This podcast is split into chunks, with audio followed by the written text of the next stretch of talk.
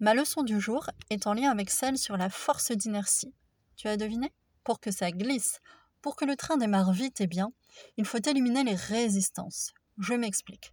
Je vois des gens pour des problèmes de procrastination.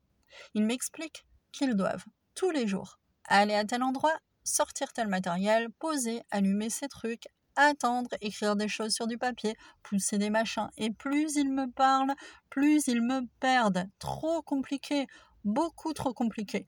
Et le pire, quand on y regarde bien, c'est que 80% de ce qu'ils font est inutile. Et oui, routine foireuse, organisation d'un autre temps, tu n'imagines pas ce que j'entends. Non, tout doit être prêt tout de suite.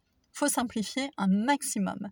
Il est inacceptable d'être arrêté dans son élan par des problèmes de logistique. Au contraire, plus c'est simple, plus c'est fluide. Faut pas d'obstacles, faut que ça glisse.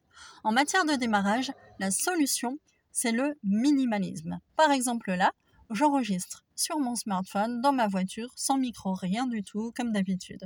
Ok, on ne peut pas tous faire ça, mais tu as compris l'idée. Toi, par exemple, je ne sais pas ce que tu fais ou ce que tu as envie de faire, mais tu peux avoir un bureau chez toi qui est toujours prêt. Et une fois que le train de ta journée a démarré, le plus dur est fait. Prends soin de toi, simplifie-toi la vie pour que commencer devienne facile. À très bientôt pour plus de contenu sur porte.com. Abonne-toi.